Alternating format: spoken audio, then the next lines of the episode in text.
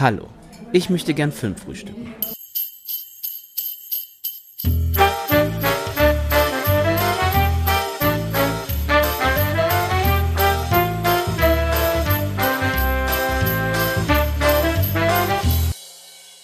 Hallo und herzlich willkommen zum dritten Filmtoast Adventsfrühstück 2021. Ich bin der Patrick und an meiner Seite begrüße ich den Krischi. Hi Krischi.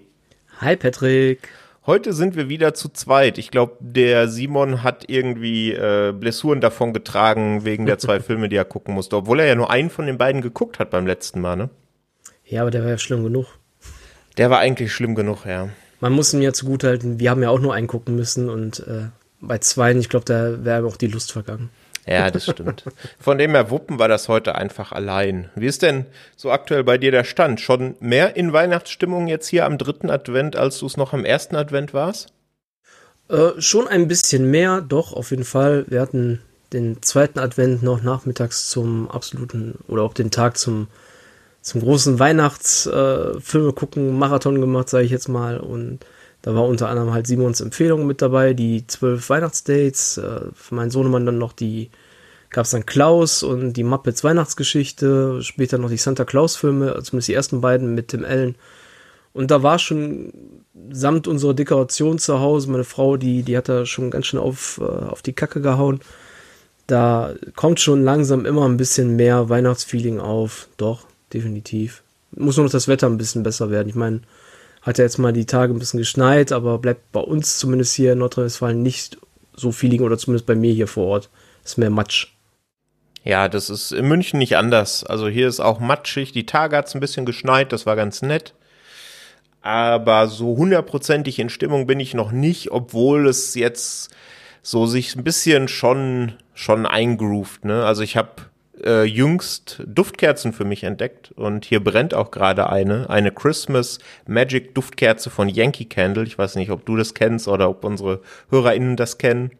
Sehr empfehlenswert, hat so einen wunderschönen weihnachtlichen Duft und die muss man auch gefühlt nur eine Viertelstunde am Tag anhaben. Das reicht dann schon und das Wohnzimmer duftet den ganzen Tag nach Weihnachten. Das ist sehr nett. Wie riecht Weihnachten für dich? Spekulatius, Tannennadeln oder? Ja, genau, so die typischen Weihnachtsgewürze mit ein bisschen Tannennadeln drunter, so ein bisschen nach Zimt, ein bisschen nach, ja, du hast gerade gesagt, Spekulatius, sowas in der Richtung. Ah, okay, also singt man dann einfach automatisch so in der Weihnachtsbäckerei. Genau, man fängt an zu singen und bekommt Hunger. ja, perfekt. Und da muss man ganz schön Plätzchen hinterher schieben. Absolut, ja. Ach, das kommt bei mir auch noch dazu. Eltern und meine, meine Schwiegermutter, die haben auch schon gebacken wie wild und jetzt haben wir hier so schöne Plätzchen und das äh, ist nicht so ganz zuträglich meiner Figur, aber es schmeckt nun mal und ist dann bei so einem Filmabend, dann sind dann auch mal so ein paar Plätzchen mal ganz schnell verschwunden.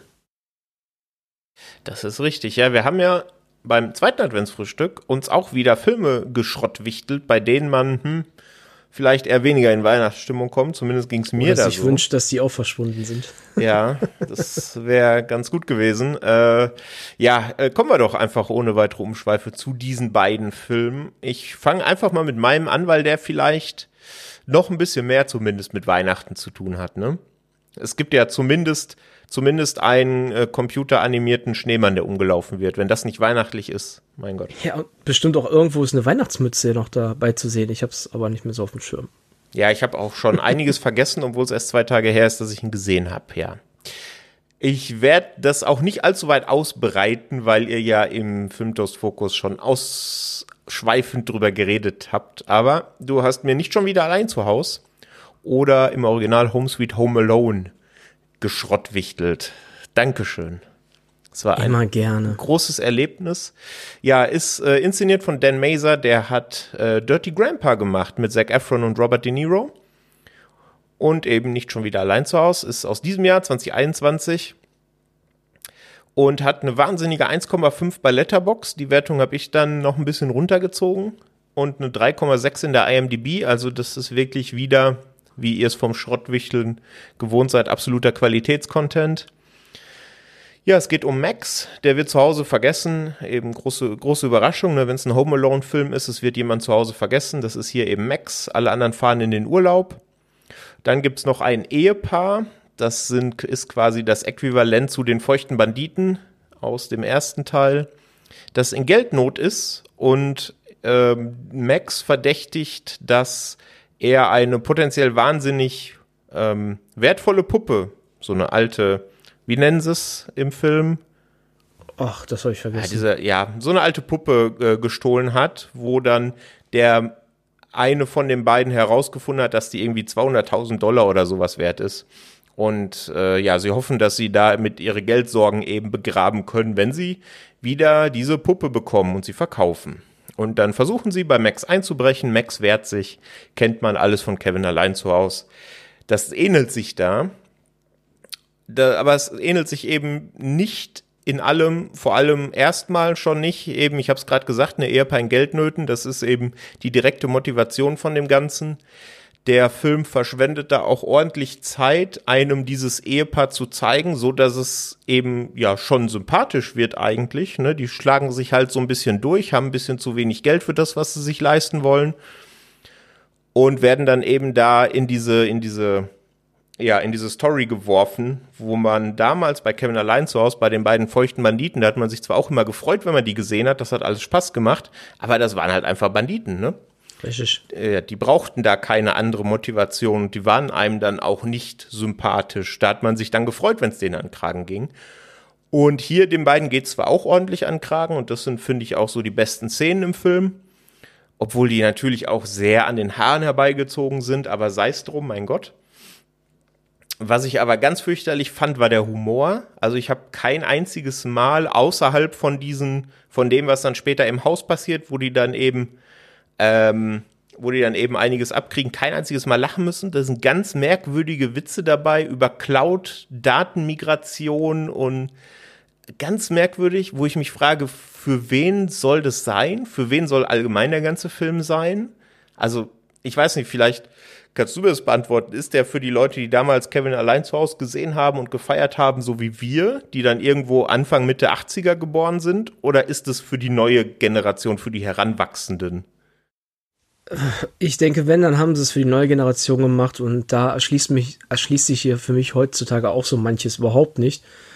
Ähm, ich kann mir nicht vorstellen, dass irgendein Kind, also die, die werden lachen, einfach nur wegen dem ganzen, die haben da nicht so eine Empathie. Denn ist egal, was die Eltern oder die, das Ehepaar da für Sorgen hat und keine Ahnung, wie sympathisch die sind. Hauptsache, irgendjemand kriegt auf die Mappe. Ähm, kann vielleicht für die funktionieren. Ich glaube es ehrlich gesagt auch nicht. Dafür ist er zu wenig. Ich glaube, da fühlen sich sogar die, die Kids aus der heutigen Generation veräppelt. Ja, und dann gibt's auch halt so ein paar ganz komische Anspielungen auf den ersten Teil, ne? Dann tritt einer dann auf Lego und schreit dann rum und sagt dann, oh mein Gott, ich bin auf Lego getreten, das sind die schlimmsten Schmerzen, die es überhaupt gibt. Ja, warum sagst du das jetzt? Es reicht doch, wenn du rumschreist. äh, und dann irgendwann zwischendrin sagt doch auch einer, dass da, da läuft im Fernsehen hier dieses gefakte Remake von dem Film, den Kevin da im, im ersten Teil schaut mit den Banditen. Richtig. Und in dem Zuge sagt die Figur jetzt im neuen Teil ja, äh, ich verstehe nicht, was diese Remakes von Klassikern sollen, sind nie so gut wie die Originale. Und damit untertreibt er bei diesem Film. Ja, also äh, das ist auch so ein ganz merkwürdiger, selbstreferenzieller Humor, der irgendwie, also ich verstehe das nicht. Es, es funktioniert einfach. Es nicht. funktioniert einfach nicht, ja.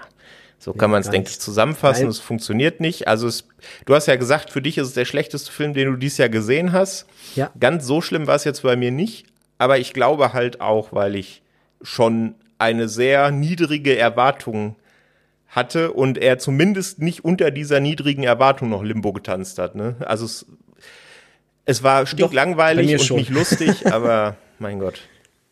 Und du bist am Ende trotzdem auf der gleichen Wertung gelandet wie ich. Ja, Wertung ist ja immer äh, was hochindividuelles schon. Ne? Gerade bei der mhm. bei der fünf Sterne Skala von Letterbox, da ist man ja immer so ein bisschen ja, also ich will, ich will auf jeden Fall nicht nochmal gucken. Ich sehe auch keinerlei Mehrwert, den der gegenüber Kevin allein zu Hause hat, weil der funktioniert heute noch einwandfrei.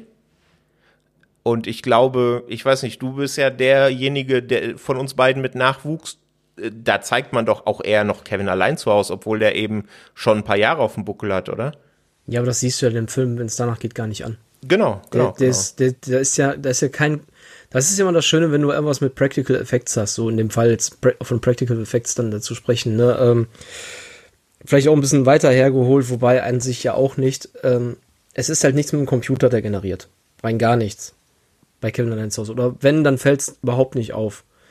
Und du hast es ja schon gesagt, hier gibt es einen CGI-Schneemann. Also man hat es nicht mal geschafft, einen Schneemann dahin zu backen. Und wer mal auf Netflix sich dann äh, The Movies That Made Us da angeguckt hat, ich glaube zumindest so hieß es, ich weiß noch, The Toys That Made Us und ich meine auch, das hieß dann The Movies, gibt es ja auch zu Kevin Allein Haus die Folge, was die da sich für Mühe gemacht haben, um das da alles in Schnee erstrahlen zu lassen. Dann war das ja ich krieg das nicht mehr zusammen, aber irgendwas zwischen Pappmaché und äh, irgendwelchen Gemischen. Also die haben da irgendwas sich zusammengebraut, dass das dann so richtig weihnachtlich aussah. Und einfach nur das Schnee hinzuklatschen ist halt kein, ist kein, kein weihnachtliches Gefühl. Und das, das ist ja das, das Hauptproblem des Films. Der kann ja keinerlei weihnachtliche Gefühle erzeugen, außer er spielt die Originalmusik ein. Dann machst du die Augen zu und dann denkst du an das Original, dann kommen weihnachtliche Gefühle. Und das war's. Machst du die Augen auf, bist schon wieder fast am Weinen. Oder machst den Kevin dann so, ah, Hände vors Gesicht. Ja. ja, ein Ärgernis, dieser Film. Aber jetzt habe ich ihn zumindest auch gesehen und kann mir jetzt, ohne mich spoilern zu lassen, euren Filmtoast-Fokus anhören. Das ist ja auch nett. Ja, freu dich. Du hast schon einige Sachen gerade äh, oder hast es angeteasert, aber auch genauso fast wortgleich erwähnt, wie wir es schon gesprochen haben. Und es gibt da auch eine Erklärung dazu, warum das mit dem Lego so erwähnt wird. Das hat der Daniel äh, hat er sogar eine Erklärung für gehabt. Ja, okay. Das macht das nicht besser, aber er hat die Erklärung dafür. ja, so viel zu meinem äh, Schrottwichtel-Geschenk. Nicht schon wieder allein zu Hause. Könnt ihr euch natürlich auch gerne selbst von überzeugen bei Disney Plus. Und ich habe dir einen Film aus einem ganz anderen Genre gewichtelt, ne? Mm, den Schlabbermann. Richtig. Oder Hattest du Spaß? Ja, als der Film vorbei war. ist wie mit The Reckoning gewesen. Äh, kurz vor Ende, da kam der Spaß auf, weil ich dann schon, schon den Abspann gerochen habe. ja, worum geht's in Slenderman? Ähm, Kleinstadt, wir haben vier Freundinnen, ähm, die sich ein Video angucken, dadurch den Slenderman beschwören und eine Woche später äh, ist schon eine Freundin weg und die anderen drei Mädchen finden dann heraus, ähm, dass die da auch schon tiefer drin hingen und überhaupt finden die immer mehr über dieses, über diesen, diesen ja, was ist der? Diesen Langarm nenne ich ihn jetzt mal, dieses Monster aus dem Wald oder dieses Wesen aus dem Wald, finden die immer mehr raus und ist halt ein typischer, in Anführungsstrichen typischer Horrorfilm, so von der Prämisse her, aber funktioniert eigentlich, wenn es danach geht, recht wenig, wie ich finde. Es ist, ähm, ja, wie beschreibe ich es jetzt am ehesten noch? Es ist halt so, man guckt sich so einen Film ja an, einen Horrorfilm und denkt sich, dass ich, was verspreche ich mir davon? Also entweder, dass ich erschreckt werde oder dass es zumindest ein bisschen so ein gruseliger Faktor ist, dass du dich mit den Figuren auch so ein bisschen gleichstellen kannst, sagst, boah, ich verstehe, warum die sich da gruseln. Ähm, als Beispiel von mir äh, bei S Teil 1, da haben viele immer gesagt, oh, das war überhaupt kein Horrorfilm, aber ich konnte mich mit den Kids richtig, also ich konnte das richtig verstehen, warum die sich gruseln und das fand ich halt schön. Das hatte eine richtig tolle Atmosphäre. Und das ist jetzt eigentlich eine Schande, dass ich das in einem Satz mit Slenderman bringe, aber man muss ja irgendwo Vergleiche ziehen, was gut ist und warum das hier schlecht ist. Und bei Slenderman ist es echt so, dass dieser. Es sieht ja eigentlich erstmal alles gut gefilmt aus und die Darsteller möchte ich jetzt noch nicht mal sagen, dass die schlecht sind, aber so, so ein erster spannender Eindruck dieser Prämisse, das ist auch ein bisschen atmosphärisch und so sich dann, sag ich mal, 20 Minuten lang sich aufbaut, das, das, das kann der Film nie irgendwie richtig aufbauen, halten, wie auch immer. Der Film ist weder spannend noch gruselig, äh, geschweige denn überhaupt in irgendeiner Form unterhaltsam. Also er ist ja nicht mal lustig, schlicht. Und damit verfehlt er eigentlich komplett das, was, was dieses Genre halt für mich ausmacht, dass du dann irgendwas davon mitnimmst, dass du sagst, das war gut oder das war nicht so gut. Und ähm, das hat mich doch irgendwie gekriegt. Und das war bei dem Film eigentlich nie vorhanden. So richtig viel Lärm um nichts und die Mädels, die wurden mir auch nie sympathisch und beziehungsweise es war mir egal, was mit denen passiert. Und wenn die sagen, der holt uns, dann sage ich, ja bitte, vielleicht ist dann der Film schneller vorbei. Ähm, ja, das, das Einzigste war, dass gegen Ende habe ich dann so eine Szene gehabt, wo ich dachte, okay, das ist schon ein bisschen fies, aber das reißt dann natürlich nicht den ganzen Film raus. Ich habe mir einfach nur gedacht, ist das, das ist einfach nur dumm und ja, mehr kann man, kann ich eigentlich zu Slenderman gar nicht sagen. Es ist, ja. Das war Gott sei Dank nur anderthalb Stunden lang. Das, das ist noch auch eine, positive Sache des Ganzen. ja, stimmt. Das kann man dem Film positiv zugutehalten, dass es der Spuk nach anderthalb Stunden vorbei ist. Ne? Aber selbst die ziehen sich. Die ziehen sich, ja. Und das ist ja auch, also auch das Drehbuch. Ne? Also erstmal ist der Film, ich weiß nicht, ob dir das auch aufgefallen ist, aber er ist dunkel wie sonst was. Also da haben wir ja damals ja. bei Alien vs. Predator schon drüber ja, wollte ich gerade sagen. Äh, gesprochen, aber das ist bei dem hier auch sehr krass.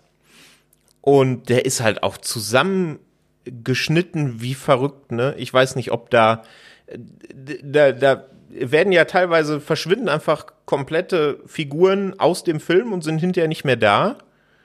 Und da gibt einfach das Drehbuch einen Scheiß drauf, ne? Also es ist einfach dann so, die sind ja, einfach weg. Auch, auch keine Erklärung, dann Nö. ist auf einmal, da ist jetzt auf einmal, die hat man noch mit reingezogen, ach, das ist, ja, ja, wie jetzt? Warum überhaupt? Und andere, auch, ich hoffe, das, das spoiler ich jetzt eigentlich, dürfte ich eigentlich nicht zu viel spoilern, aber es gibt ja irgendwann eine Entdeckung dann bezüglich eines, ähm, einer Person, die, mit der man im Internet da geschrieben hat, und praktisch die Entdeckung und das ergibt eigentlich gar keinen Sinn in dem Moment, weil so nach Motto, oh mein Gott, das ist jetzt der Zusammenhang und dann, ja und? Ja. Was bringt das jetzt? Es bringt gar nichts. Nichts der Handlung, nichts der Spannung. Es ist einfach so, ja, das ist doch voll toll, ne? Nee, es taugt nichts. Ja, da ist halt auch wenig von dieser Creepypasta-Vorlage drin, ne? Da hätte man viel mehr rausmachen können aus diesem Mythos Slenderman. Und das war einfach jetzt hier so ein schnelles Cash-Grab für die junge Generation, mehr oder minder. Der war ja gar nicht so unerfolgreich, ne? Also der hat so das zwei- bis dreifache seines Budgets eingenommen am Boxoffice. Ja, weil die Leute was erwartet haben wahrscheinlich. Ja. Also, also da, das, der erfolgreichere, der erfolgreiche Film ist ja nicht mal der gute Film. Ähm, ich sag da ja gerne auch mal so, Fluch der Karibik, der zweite Teil war auch erfolgreicher, aber das heißt ja nicht, dass der zweite besser als der erste ist. Stimmt, Einfach weil der erste gut genug war und die Leute hatten Erwartungen, dass der zweite natürlich auch gut wird. Also spielt der auch natürlich mehr ein.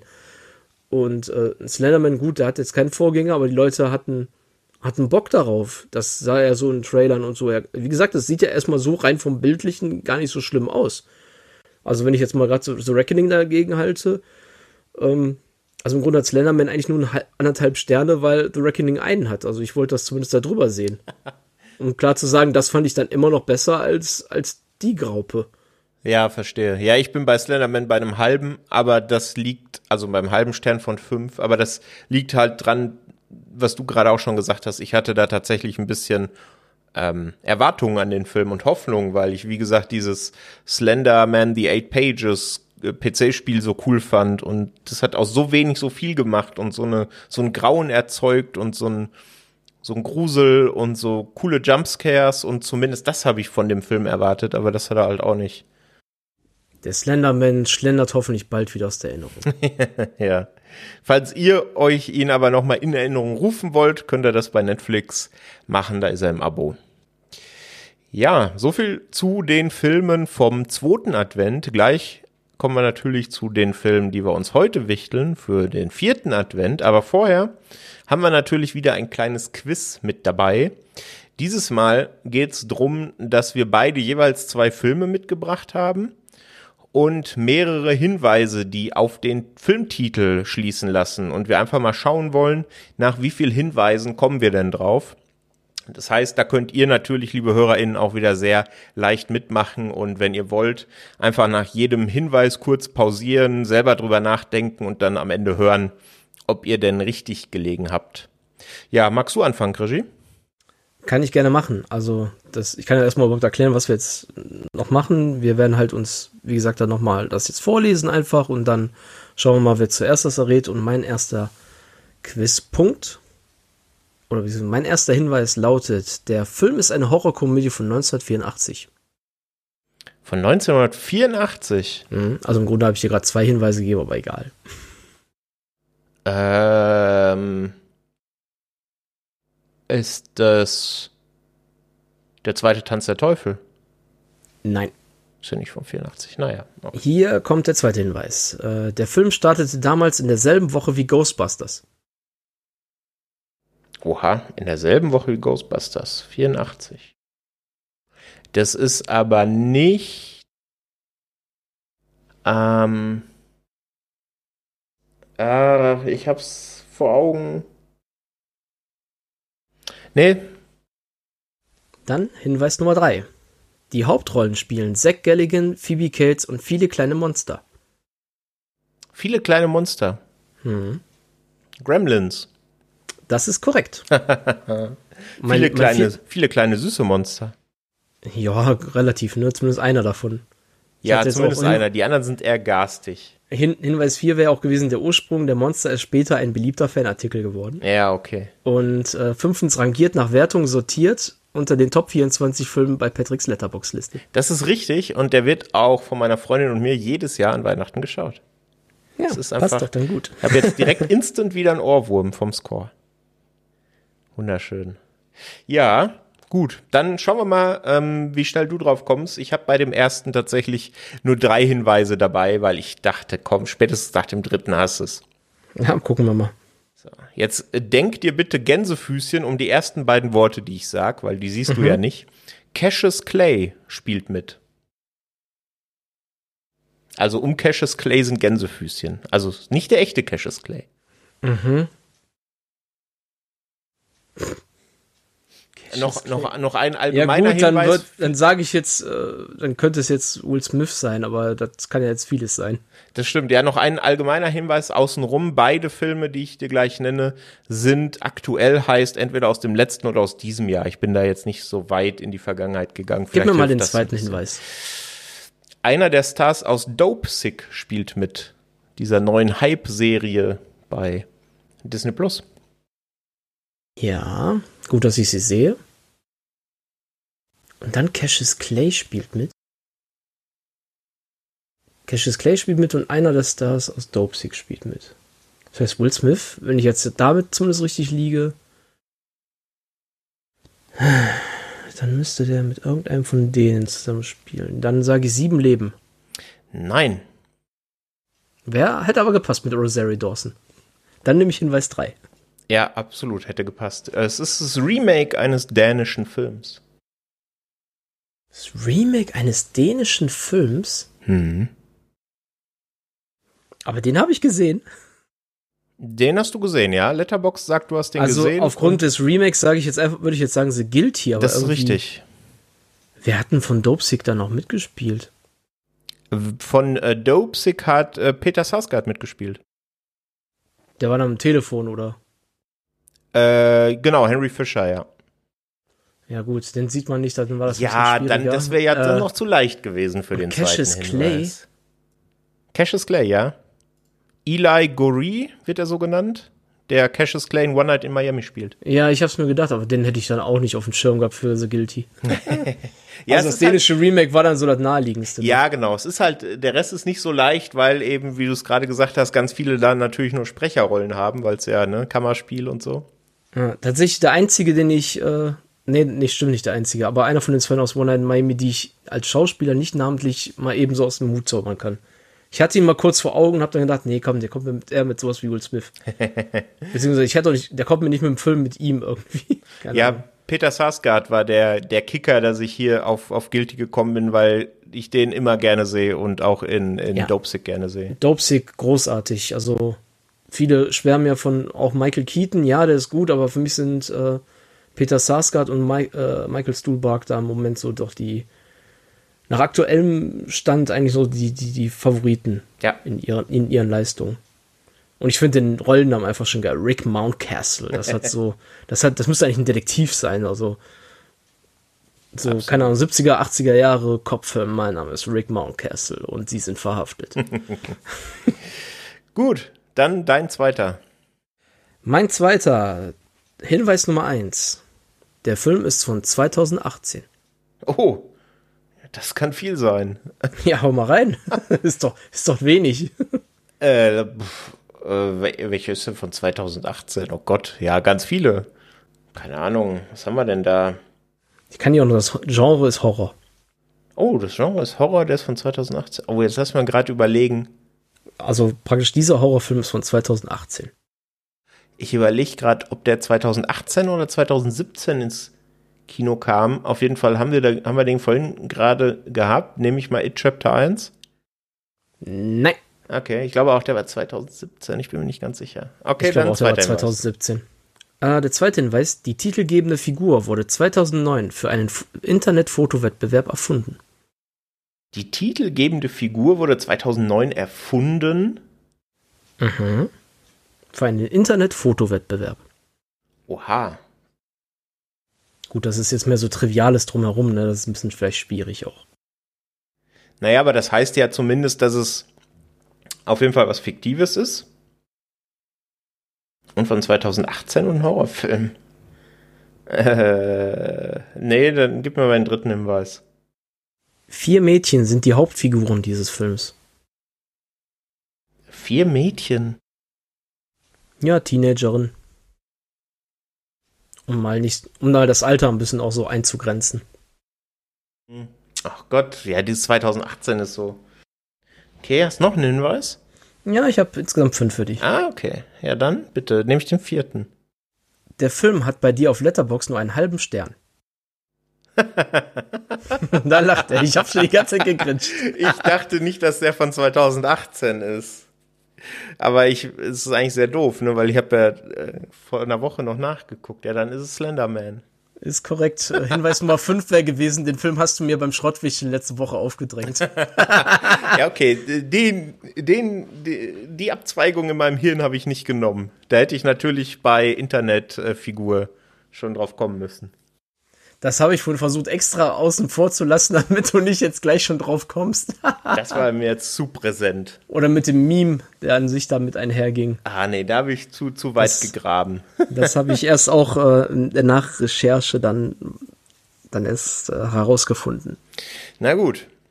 Dann kommt mein zweiter. Mhm. Der Film war der teuerste Verkauf eines Films beim Sundance Festival aller Zeiten mit 17 500.000 Dollar und 69 Cent. Damit 69 Cent teurer als der bisher teuerste Film, der beim Sundance an einen Verleih verkauft wurde. War das jetzt Palm Springs? Oh, ja. Volltreffer, ne? Wahnsinn. Wie, wie kommst du so schnell drauf? Weil wegen teuerster Verkauf, oder was? Ja, ich meine ich mein das einfach damals im Zusammenhang mit Palm Springs schon gesehen zu haben, beziehungsweise auch das Interview äh, oder irgendein, da saß auf jeden Fall Andy Samberg äh, im Stuhlkreis und da haben die auch was dazu gesagt und dann halt auch diese 62 Cent, aber ich wusste jetzt nicht mal, ob es wirklich Palm Springs war oder ähm, Palm Springs getoppt wurde irgendwie. Aber ich das heißt also, wenn ich den Hinweis kürzer gefasst hätte und nur gesagt hätte, teuerster Verkauf beim Sundance ever, dann hättest du es nicht gewusst, weil die 69 Cent der Kicker waren jetzt. Ich, ich, ich weiß es nicht. Also das hat auf jeden Fall nochmal so einen Endstoß gegeben. Ich weiß nicht, ob ich es direkt gewusst hätte. Bin ich mir nicht sicher. Ah, okay. Krass. Ja, herzlichen Glückwunsch. Danke. Es ging schneller als gedacht. Was hättest du noch für Hinweise gehabt? Ich hätte, der zweite Hinweis wäre gewesen, zwei der Hauptdarsteller spielten in Trauzeuge gesucht, Vater und Sohn. Hättest du den gesehen von 2009, Trauzeuge gesucht? Ist der mit Paul Rudd und Jason Siegel, ne? Genau, ja. Äh, ich weiß gar nicht, ob ich den gesehen habe oder nur mal ein paar Szenen daraus. Genau, und da ist J.K. Simmons der Vater von Andy Samberg. Mhm. Äh, der dritte Hinweis wäre gewesen, der Film heißt wie sein Handlungsort, obwohl er dort nicht gedreht wurde. Mhm. Ja, hätte ich wahrscheinlich auch länger gebraucht. Und der letzte Hinweis wäre dann, ja, das Offensichtliche gewesen, Groundhog Day im Hochzeitsdress.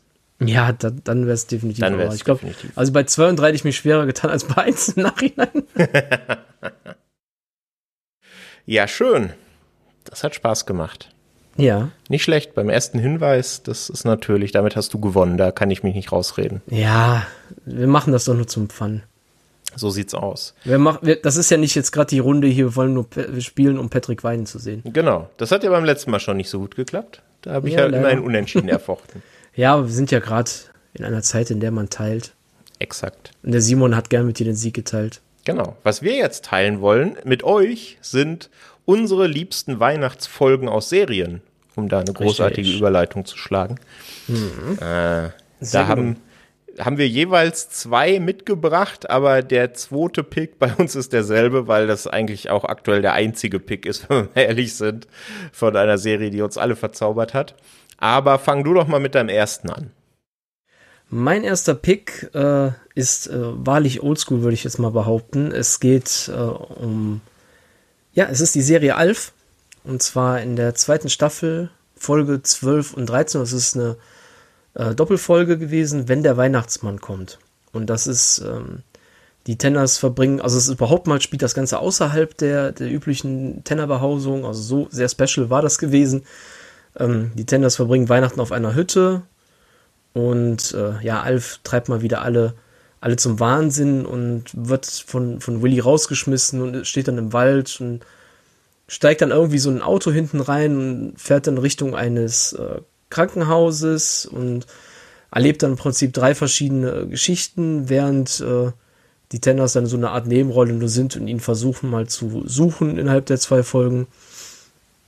Und äh, es geht da, eine Geschichte ist dann, dass er im Fahrstuhl steckt und da mit einer schwangeren Frau, die kurz, die gerade in Wehen liegt, äh, eine andere, der lernt den äh, Kind kennen, was äh, ja sehr krank ist. Da gibt dann auch diese, es gibt ja dieses berühmte Märchen äh, oder Märchen, sage ich, diesen Zeitungsartikel mit dem mit dem Brief irgendwie an den New York New York Times, New York Post, das weiß ich jetzt genau, Washington Post, das müsste ich selber nochmal nachrecherchieren, ähm, wo ein Mädchen ja den, den, den Reporter, den Journalisten gefragt hat, äh, gibt es einen Weihnachtsmann? Und der dann antwortet, ja, es gibt einen Weihnachtsmann, es gibt ihn so wie Liebe, dies und das. Also so richtig schöne Worte, die dann auch in dem Film noch eine Rolle spielen, während im Hintergrund ähm, Silent Night nur von dem Chor so praktisch eingestimmt wird, nicht gesungen, sondern einfach nur, ja, Choral, also einfach nur so gesummt. Und das, das erwärmt immer wieder mein Herz. Es gibt noch eine weitere Geschichte, aber da brauchen wir jetzt, gehe ich jetzt erstmal gar nicht weiter drauf ein. Das lasse ich mal jemanden auch wieder so ein bisschen das Leben einzuhauchen. Also praktisch so eine Art Weihnachtsgeschichte im Gewand, so aller Christmas Carol, so der Geist der drei, äh, der Vergangenheit, der Gegenwart, der Zukunft, sage ich jetzt mal in Anführungsstrichen, auch wenn das jetzt damit nichts zu tun hat, aber so drei verschiedene Geschichten auch wieder. Erwärmt immer wieder mein Herz, tue ich nur einfach diese, diese zwei Folgen rein und dann ist, äh, ist man so ein bisschen in einer gewissen Stimmung, die, die, die ich eigentlich ganz schön finde, wenn auch traurig, aber es ist einfach so ein, so ein Weckruf mal wieder äh, eine gewisse Menschlichkeit in sich, sage ich jetzt mal, äh, aufzurufen, wieder zu entdecken. Sehr schön. Sehr schön, ja. Ja, beim Thema Menschlichkeit klinke ich mich doch direkt mit Charlie Harper ein. Das passt doch ganz wunderbar, oder? der ist zwar meistens sich selbst der Nächste, aber was soll's. Äh, ja, mein Pick wäre die, oder eine der Weihnachtsfolgen von Two and a Half Men. Und zwar die betitelt mit Santas Dorf der Verdammten aus der dritten Staffel. Die elfte Folge ist es da, falls ihr euch die bei Amazon Prime anschauen wollt. Dritte Staffel, elfte Folge. Da bringt Alan Sandy mit nach Hause und hat sich sehr verschossen in Sandy. Also, ähm, ja, Plot-Twist. Äh, Alan bringt mal eine Frau mit nach Hause, nicht Charlie. Und die kann sehr toll kochen und die beiden äh, futtern sich auch eine schöne Wampe an während der Folge. Äh, großartig. Und ja, Sandy äh, stellt sich raus, dass Sandy eine ganz eigene Vorstellung des perfekten Weihnachtsfests hat und zeckt sich quasi so in, in die Weihnachtsfeier der Harpers mit ein und dekoriert die Wohnung und will, dass Weihnachtslieder gesungen werden und das mit der Familie gefeiert wird. Und am Ende merkt man dann, oder am Ende kommt dann raus, warum sie das tut. Das will ich natürlich nicht spoilen, dass äh, alle, die die Folge noch nicht gesehen haben, äh, äh, können, das, können das selber erleben. Und man kommt da zumindest in Weihnachtsstimmung, weil die Wohnung von Charlie da sehr, sehr, sehr festlich und sehr überladen und sehr kitschig geschmückt ist. Also trotz äh, des doch sehr sommerlichen Settings da, ohne viel Schnee, kommt da, finde ich, schon ordentlich Weihnachtsstimmung auf. Vor allem Spaß. Vor allem auch Spaß, ja. Das ist ja auch sehr wichtig am Weihnachten. Ähm, ja, und es gibt noch eine Folge, auf die konnten wir uns beide einigen. Ich denke, das ist auch der obvious Pick für alle, die die Serie gesehen haben. Krischi, das wäre. Ähm, Glockengesang heißt die Folge und es ist die vierte Folge der zweiten Staffel Ted Lasso damals im August ja bei uns äh, angelaufen. Da ist das natürlich jetzt nicht so der, der, der, wer es dann direkt zu dem Zeitpunkt geguckt hat, nicht so der optimalste Zeitpunkt eigentlich, um bei relativ vielleicht höheren Temperaturen, mindestens so über die 20 Grad, nicht der optimalste Zeitpunkt, um eine Weihnachtsfolge zu sehen.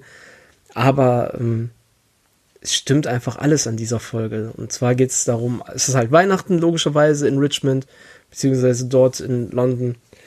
Und äh, Ted Lasso ist dann auch so ein bisschen, wenn ich es richtig im Kopf hatte, auch deprimiert, weil er auch nicht bei seiner Familie oder bei seinem Sohn ist. Der packt dann gerade über übers Internet, also gucken, über, via FaceTime, gucken die sich dann äh, beim Geschenke auspacken zu und sitzt dann natürlich im Kämmerlein und dann kommt halt Chefin Rebecca vorbei und spannt ihn ein für so eine geheime Mission.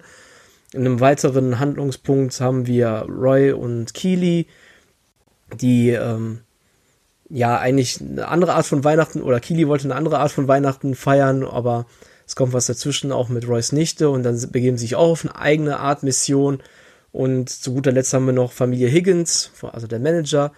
Die Familie feiert hier immer Weihnachten, lädt die ganze Mannschaft. Normal ist eines kommt eigentlich niemand, aber dieses Mal kommen doch dann die ganzen Spieler mal, weil Richmond hat sich ja nun mal verändert, ist ja ein ganz anderes Team, eine ganz andere Atmosphäre dank Ted Lasso und das praktisch diese drei Geschichten für sich entwickeln sich schon ganz toll und das mündet irgendwann in einem so großartigen Finale, wie ich finde, dass ich mitten im August einfach Weihnachtsstimmung hatte. Insofern, ich glaube, das wird so für mich der, die Folge einfach nochmal einzeln anzugucken, wird so der ultimative Kick, Kickstarter sein dafür, dass man in Weihnachtsstimmung kommt.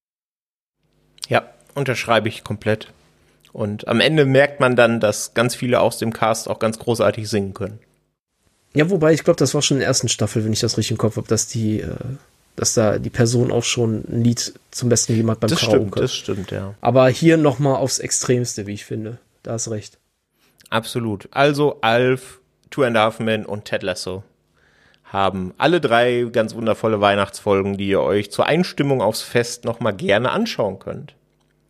Ja, nachdem wir jetzt von großartigen Serien gesprochen haben, widmen wir uns doch erstmal wieder dem Bodensatz und kommen zur dritten Runde unseres Schrottwichtelns, ne? Mhm. Ja, magst du denn anfangen, mir etwas zu wichteln? Ja, können wir gerne machen. Also, dass ich diesmal anfange. Ja, sonst, äh, sonst, sonst, suchst du dir wieder irgendwie den, den, schlimmeren Film aus, weil du von mir einen schlimmen Film bekommen hast. Nee, das kann gar nicht mehr passieren, weil du, äh, ich habe dir schon alle schlimmen Filme gegeben oder du kennst sie schon. Okay. Ähm, wenn ich jetzt danach gehe, was so meine, meine schlimmsten Erstsichtungen dieses Jahr waren und nicht die Filme von diesem Jahr, dann hat The Reckoning dank dir den letzten Platz übernommen, vor äh, Nicht schon wieder allein zu Hause, der auch erst frisch diesen Titel hatte. Dann steht da Max Payne, den kennst du aber meines Wissens. Ja. Und dann kommt Slenderman, jetzt ganz frisch mit dabei. Und dann kommt da noch ein Film bei mir, der belegt von den 132 Erstsichtungen, die ich dieses Jahr hatte, den Platz 128. Den kannst du dir auf Prime angucken. Er hat bei Letterbox einen Schnitt von 1,6 und äh, ich habe halt gesehen, es haben nur sechs Leute oder denen ich folge, das den Film überhaupt gesehen, also gelockt. Und ich möchte, dass du mit dabei bist. Ich möchte auch, dass du da als Gelockter stehst mit einer Bewertung. Ich freue mich, äh, dir beim Schrottwichteln Cinderella zu schenken. Cinderella. Cinderella von 2021 mit Camilla Cabello als Cinderella in der Hauptrolle sei nicht so traurig. Ich meine, da sind, das Pierce Brosnan ist auch mit bei. Gottes Willen, ich muss Cinderella gucken. Mhm. Also in einem Musicalfilm. Und James Corden ist natürlich nicht weit Ein weg. Musicalfilm. Ah, okay, ja, danke. Bitte. Ja. Ich habe mir gedacht, also, naja, er gibt mir ja so gern Horrorfilme. Ich gebe ihm einen Film, der für ihn Horror ist. Ja, also Musical, damit kann man mich tatsächlich einmal bis zum Mond und wieder zurückjagen.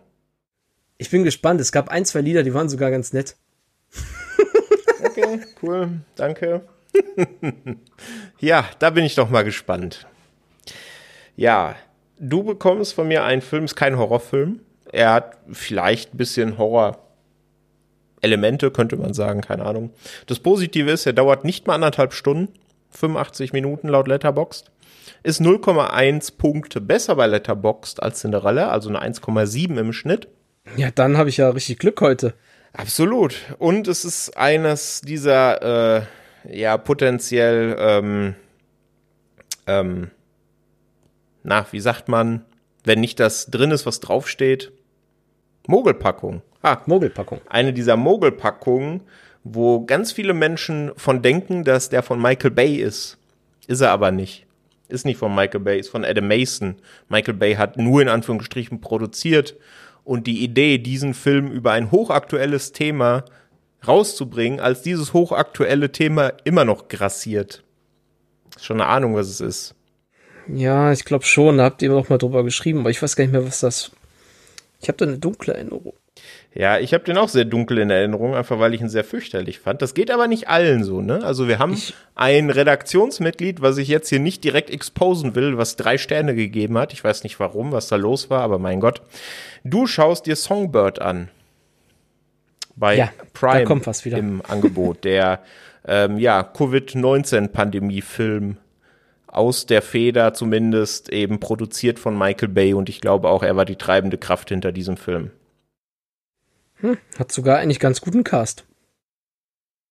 Ja. Hat sogar einen sehr guten Cast teilweise. Also wenn ich jetzt mal so von den einzelnen Leuten durchgehe.